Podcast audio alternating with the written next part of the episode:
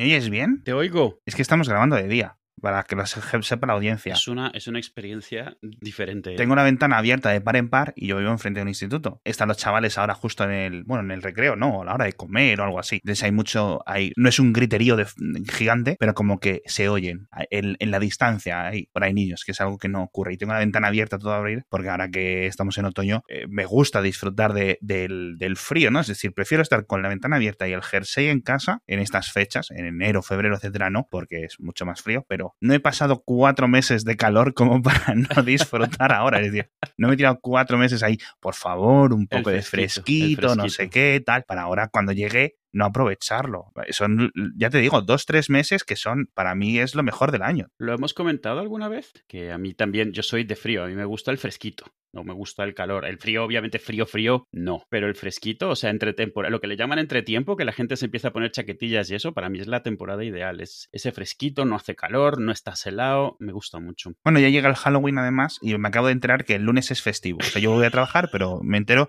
siempre me entero, o sea, siempre me entero como peligrosamente cerca a la hora en la que tengo que poner a mis hijas a preparar las mochilas y hacer los colacaos. Es decir, no ha ocurrido aún nunca, pero no dudo que acabe ocurriendo en el futuro esto de que aparezca yo por, por el colegio con las niñas y decir, uy, qué poco tráfico.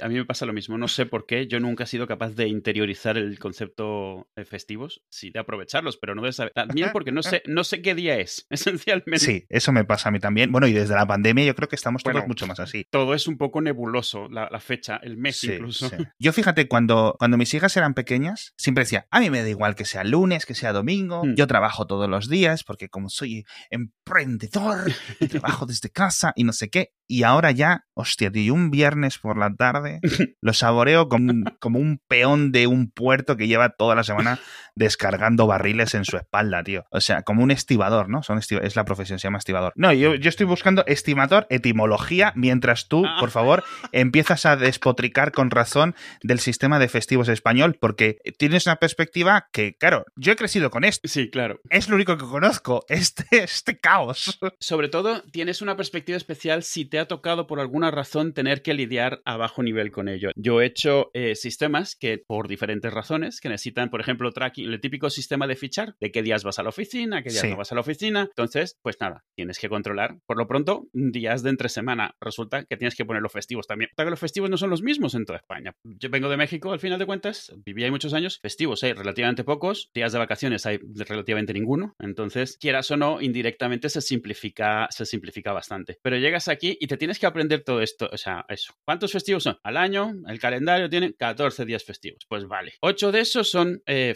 eh, fiestas nacionales. No se pueden tocar. El resto, 4 días más del calendario, son festivos definidos por las comunidades autónomas. Dices, muy bien, vale.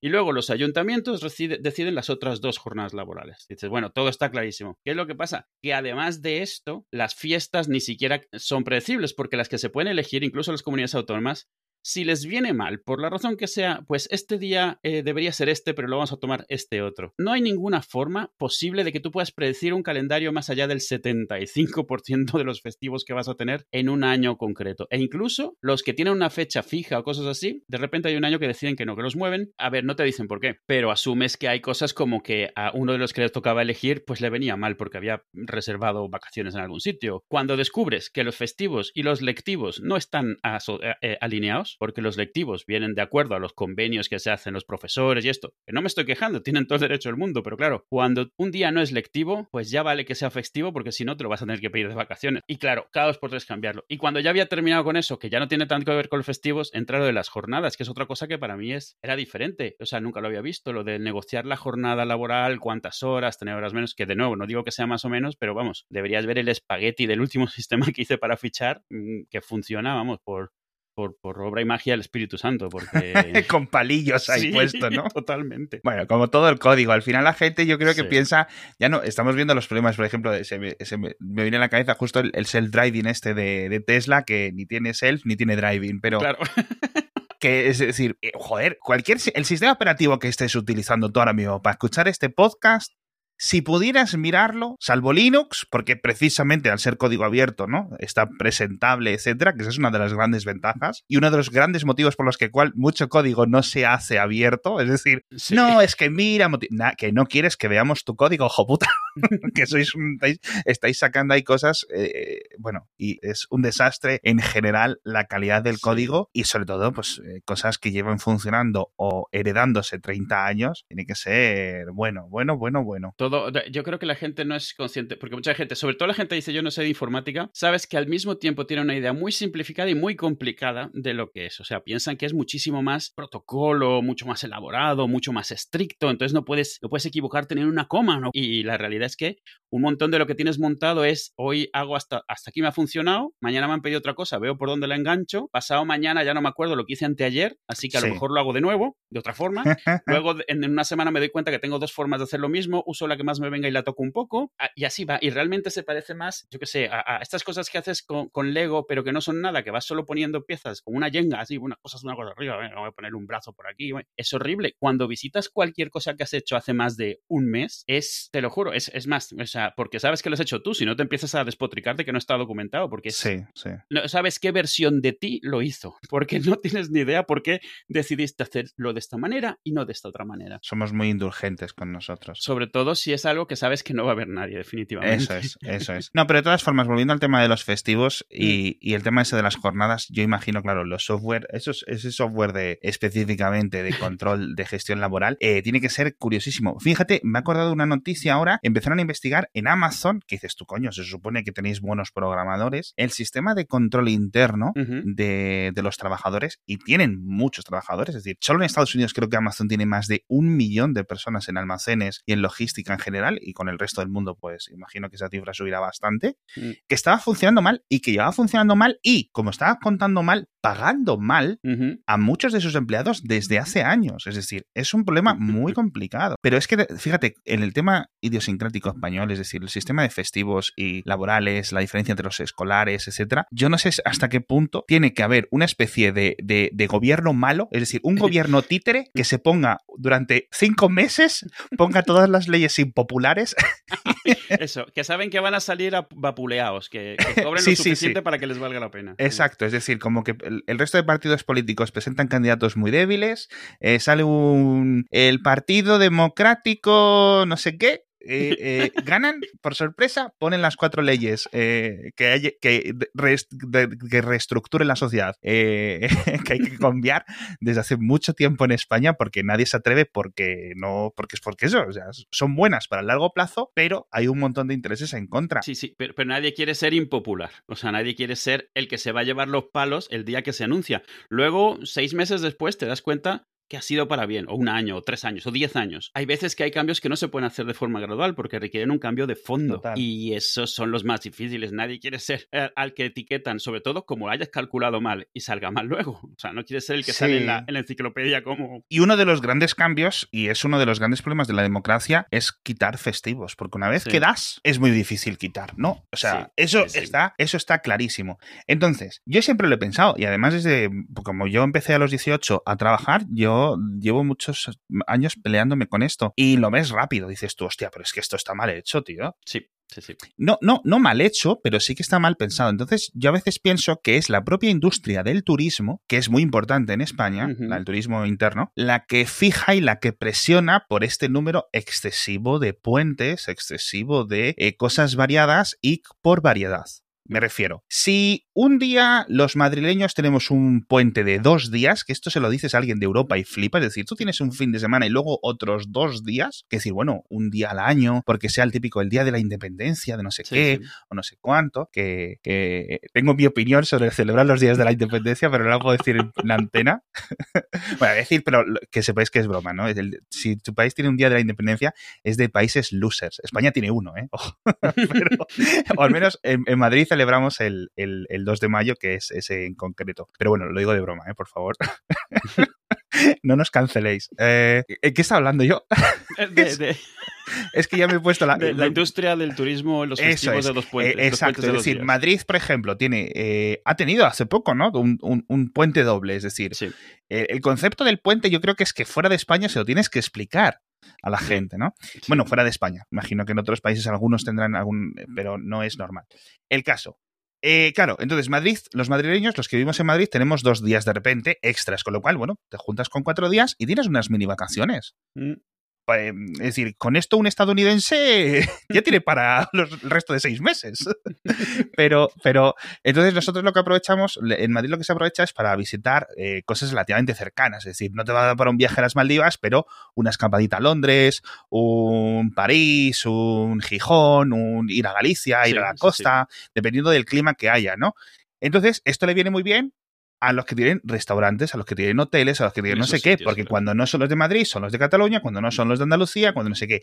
Y todos por separado, con lo cual podemos mantener esos restaurantes y esos hoteles sin abrumarlos de golpe, ¿vale? Que es por lo que también luego creo que funciona también lo que es la Semana Santa, que esto también fuera de España se celebra el catolicismo como en tantos y tantos países, pero es que lo de aquí es que ya es una institución completamente secular el tema de la Semana Santa. es, no es, es una locura, tío, es como Navidad 2. Joder. Es que, a mí me parece muy bien, que yo lo disfruto y lo aprovecho, pero bueno, no va a ser este podcast el que abogue por eh, menos días de descanso. No, no, no. Pero es cierto que yo creo que falta un poco más de estructura y sobre todo con el tema de la conciliación. Lo del tema de que quizás, por ejemplo, se podría decir algo que yo creo que no sé hasta qué punto estamos todos de acuerdo, que es unificar los festivos o quizás quitarlos. Es decir, tú quitas los festivos decir, bueno, las comunidades autónomas pueden gestionar varios, etcétera, eh, se reduce el número de los que pueden tener a cambio de que los trabajadores tengan más días que ellos pueden asignarse. Porque al final el, total son unos 30, ¿no? Tienes como 21, 22, 23 que puedes elegir tú y otros 6, 7, 8 que, te, eh, que te son dados por, por ley, ¿no? Algunos eh, generales, como por ejemplo el, el, 1 de enero, el 12 de octubre, etcétera, el Día de la Constitución, el 6, etcétera, pero otros son incluso los que dependen de las ciudades, que esto es otro, claro, y luego, por ejemplo... Del ayuntamiento, dos, dos al año son del ayuntamiento, que es... Dos del año son del ayuntamiento. Entonces, claro, es muy difícil de manejar esto, no podemos estar todos celebrando el día especial de tu municipio el mismo del año, ¿no? O, o, mm. que si se tiene que trabajar, porque el ayuntamiento pierde esa potestad, ¿no? Para poder marcarlos como festivos, qué fastidio, ¿no? Cuando yo estaba en la vanguardia, eh, al final los de Madrid no los podía justificar y los de Cataluña no los disfrutaba. Claro.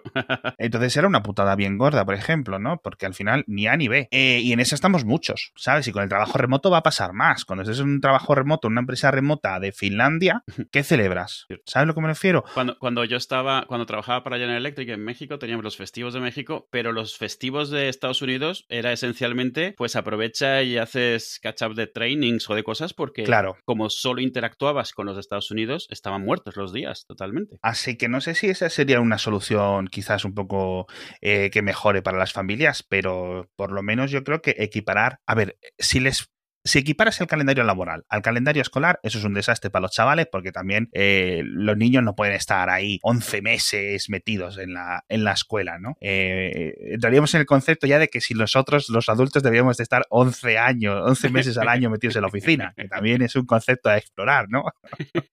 Pero la verdad es que, joder, son muchos meses y eso está pensando para un mundo, igual que, por ejemplo, hay muchos remanentes del calendario escolar que dependen de la agricultura anterior claro. y que se modifican con la industrialización, pero no del todo, mm. ¿vale? Eso es, eso es muy curioso. Hay cosas que estaban pensadas de los calendarios escolares para las familias, eh, ¿cómo se dice? La familia nuclear, ¿no? Es que me hace mucha gracia el término familia nuclear, tío. Parece, como familia radioactiva.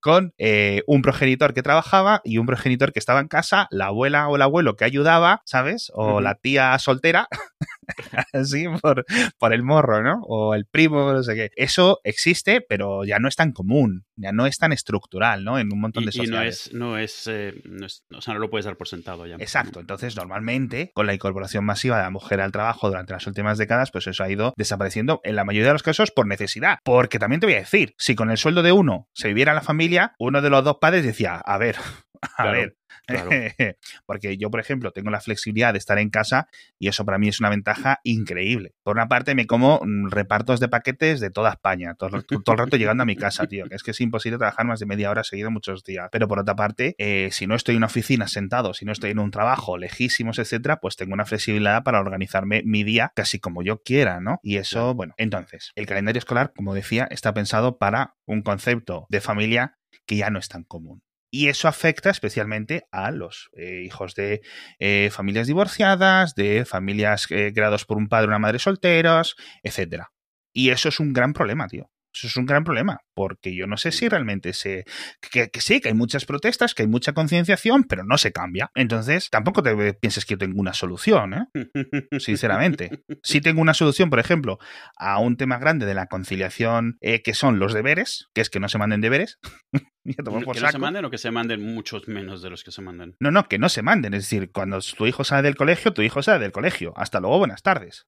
Vamos, o sea, eso me parece algo impepinable. Es decir, yo no, no, creo que tenga ninguna argumentación. No, o sea, ni los niños lo van a querer, ni los padres. Porque, mira, primero, eh, a ver, tus hijas están en un colegio bilingüe, pero uno, eh, y las mías están en un colegio bilingüe público. El bilingüe público, hay algunos colegios que lo hacen mejor o peor. Tiene un nivel de inglés altísimo comparado con el que tenía yo con 8 o 10 años, pero altísimo. Estoy hablando de 4 o 5 veces más, más sí. nivel. Ahora, no es un bilingüe perfecto. ¿Vale? Es decir, no, el sistema no está perfecto. Hay algunos padres que despotrican, etcétera.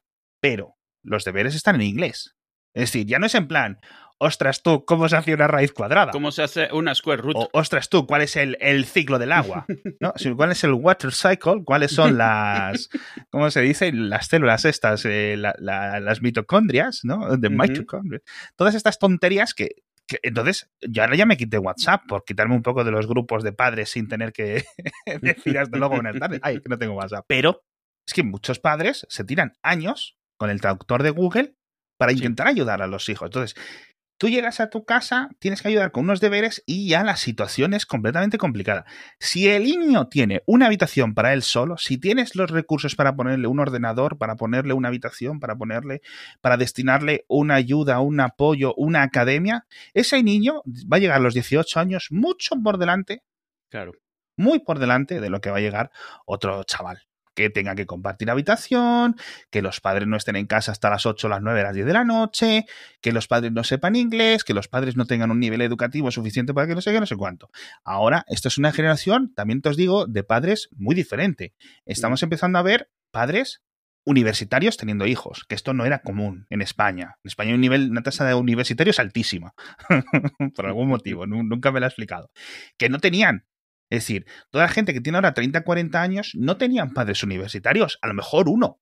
Pero tú fijaos, los oyentes, todos los oyentes sí. que nuestro demográfico son ahora gente, vamos a decir, entre los 25 y los 45 años, están el 90% de todos nuestros oyentes. ¿Cuántos de vosotros, vuestros cuatro abuelos, fueron a la universidad? Yo es que creo que a lo mejor uno de los cuatro. Sí, sí, iba a decir cuántos, uno fue, claro. O sea, y ahora es casi común que niños que estén naciendo hoy en día, sus cuatro abuelos hayan ido a la universidad. Eso es un cambio muy importante, ¿no? Ya no solo para saber cuál es la raíz cuadrada, que ir a la universidad no te asegura recordar cómo se hacía una raíz cuadrada, pero para poder estar ahí un poco en el día a día de eso. Entonces yo soy, estoy muy en contra de los deberes en casa, porque es un desequilibrio para las familias de menos recursos. Claro. Creo que en eso. Entonces, es un afecta tipo de discriminación todo. al final de es cuentas. un tipo de discriminación de las más grandes que hay, además. Sí, sí, sí. -huh. Los niños que pueden, los padres que puedan permitirse una academia, bueno, o sea, yo, mis hijas, por ejemplo, desde que están en academias, unas para inglés y otras para matemáticas, han despegado. Es que era eso y son mucha pasta todos los meses o echarles yo con ellas tres o cuatro horas más todas las semanas específicamente con los deberes sin yo tener conocimientos específicos de enseñanza. Es decir, yo Sí, sí, puedo claro, saber claro. el- eh, los conceptos que están estudiando de... de, Sí, de- bueno, de- le dicen, eso- eso "Ayúdame cuando no lo tienes que repasar de sus apuntes. Claro. Espérame primero, Leo. O es que a mí, es que esto no es así, es que la profe no es así. Digo, chica, es que yo no hago las divisiones de esta manera. No, y que encima que es en inglés, que es que es... Sí, sí, sí. Eh, a ver, yo veo Philip the Second y digo yo, pero chica, ¿pero qué estás escuchando? O sea, ¿qué estás entendiendo? Que es que estudiar historia de España en inglés ¿eh? Es un poco raro, tío. Pero bueno, oye, qué sé, es eh, el nuevo mundo en el que vivo. En fin, oyentes, por favor, arregladlo, dadnos sugerencias para arreglarlo, este tipo de cosas. Hmm.